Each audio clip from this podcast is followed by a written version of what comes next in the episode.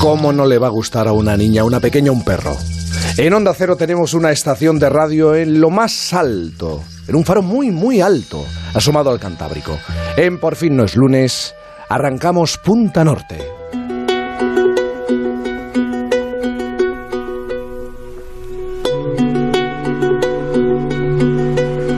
Aunque esta mañana estoy viendo su perfil y junto a él veo también a...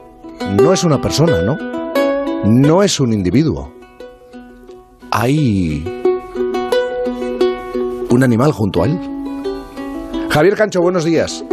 Buenos días, ¿qué tal, Jaime? Una perra. Efectivamente, ya decía yo, no es eh, un individuo. Bueno, sí es un individuo, pero no es un ser humano. Oye, ¿qué sería de nosotros sin, sin ellos, sin ellas? Eh, los que tenemos la suerte, además de convivir a diario, eh, hemos descubierto que es imposible tener otra forma de, de, vida. Además, me encanta el asunto, evidentemente, de este domingo en Punta Norte, Javier, porque los perros se han convertido en animales indispensables para muchos de nosotros. Desde luego, y, es posible, Jaime, que los perros eh, sean una de esas conexiones con lo que podríamos llamar el afecto verdadero sin contrapartidas, ese afecto de, los instantes, el de cada mañana cuando nos levantamos de la cama y se alegran tanto de vernos, ese afecto cada vez que volvemos a casa y te saludan como si llevaran una eternidad sin verte, ¿verdad? Vaya manera de alegrarse que tienen los perros. Es una actitud que podríamos tomarla como ejemplo. Deberíamos incluso. Ocurre que la mayoría de los mamíferos sienten emociones que se llaman básicas como el amor, el miedo, la ansiedad o el placer. Pero se ha descubierto, los científicos han descubierto que los perros tienen emociones específicas hacia los seres humanos.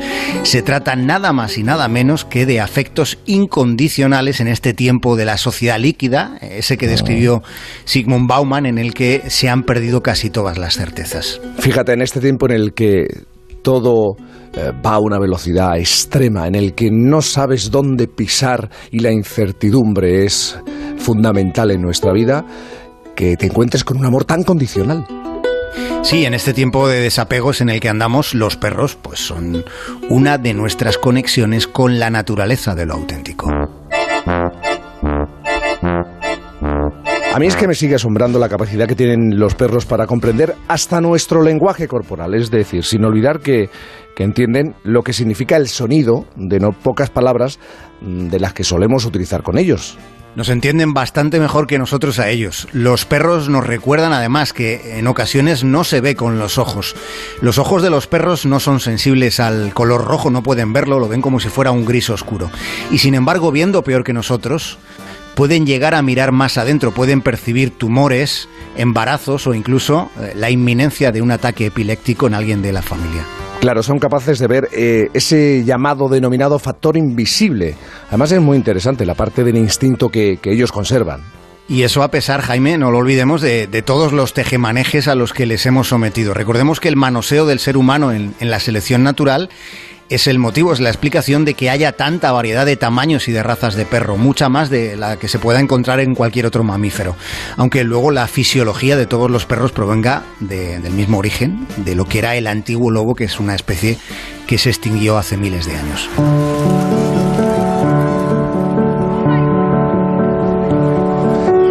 ¿Sabes qué pasa? Yo creo que, bueno, con datos y con el convencimiento de, ese contacto a diario con un perro, que estos animales son buenos para la salud. ¿eh? Los médicos además cuentan que su presencia suele ayudar a reducir el estrés, la soledad, la ansiedad y hasta la depresión.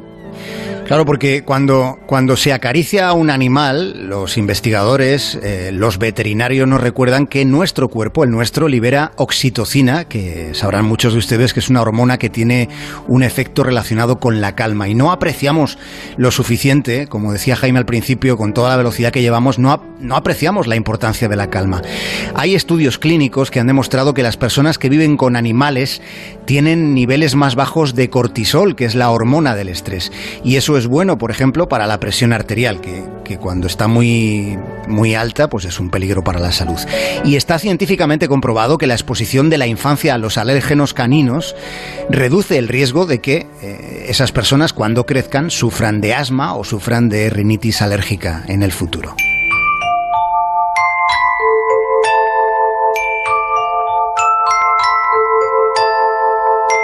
Año 2005, provincia de Córdoba, Argentina. Allí, en aquel instante del tiempo, Miguel Guzmán regalaba a su hijo un perro.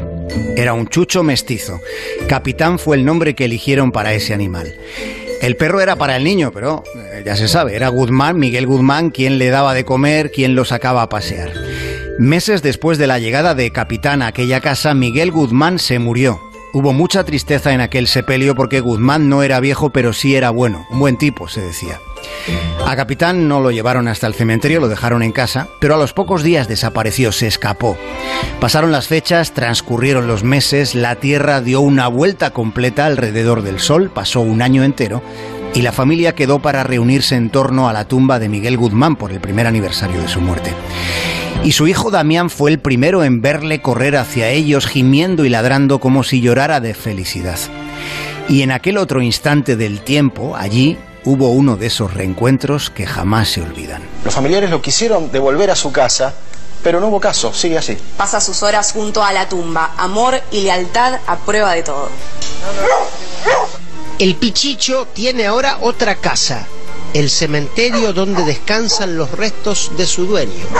Capitán se llama la mascota. El caso se contaba, como hemos escuchado, en la televisión argentina. Capitán no quiso ni de una forma ni de la otra regresar a casa. Se pasaba el día deambulando entre los panteones hasta que al atardecer, en la hora del crepúsculo, buscaba la lápida de Miguel Guzmán para acurrucarse sobre ella.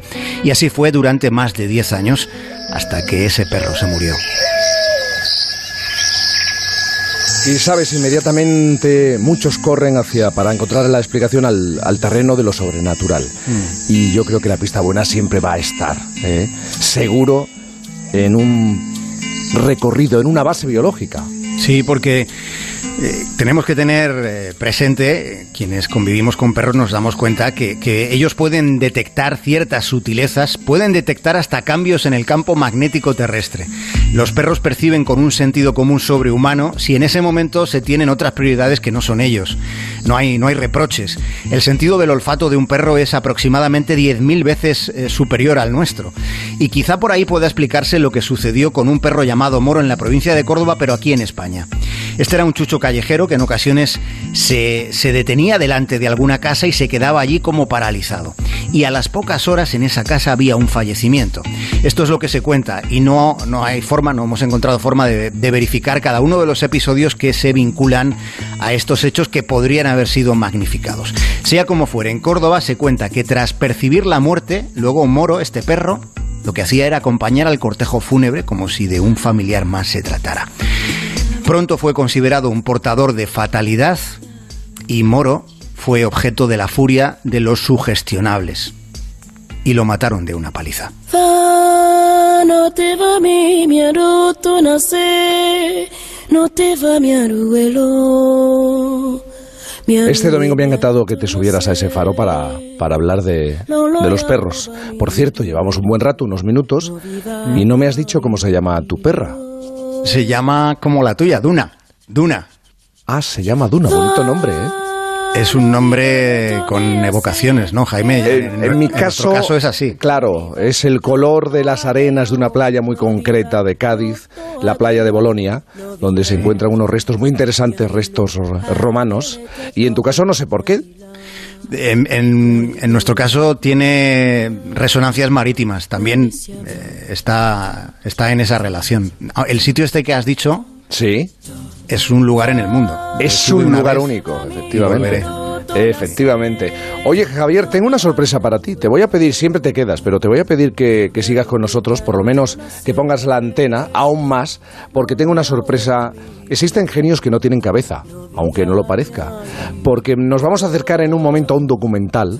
Ajá. Fíjate, hay un determinado momento de la historia, el 16 de noviembre de 1888, en el que las personas que estaban presentes, entre ellas Joaquín Pereira, cónsul español en Burdeos, se encontraron con algo que no esperaban. Estaban exhumando el cuerpo de Francisco de Goya ¿Sí? y descubrieron que no estaba la cabeza. De esta historia real se ha hecho un documental. Se sigue buscando la cabeza de Goya. Y vamos a hablar de ese documental inmediatamente porque es muy curioso lo que tiene de histórico, de real y lo que tiene de cinematográfico incluso. Así que, mira, en- eh, enfoca bien, si Sí, te parece, desde, claro. desde el faro, desde ese faro en el Cantábrico, porque enseguida vamos con esta historia. Eh, pasa de todas maneras un buen domingo. Un abrazo enorme, no me lo pierdo.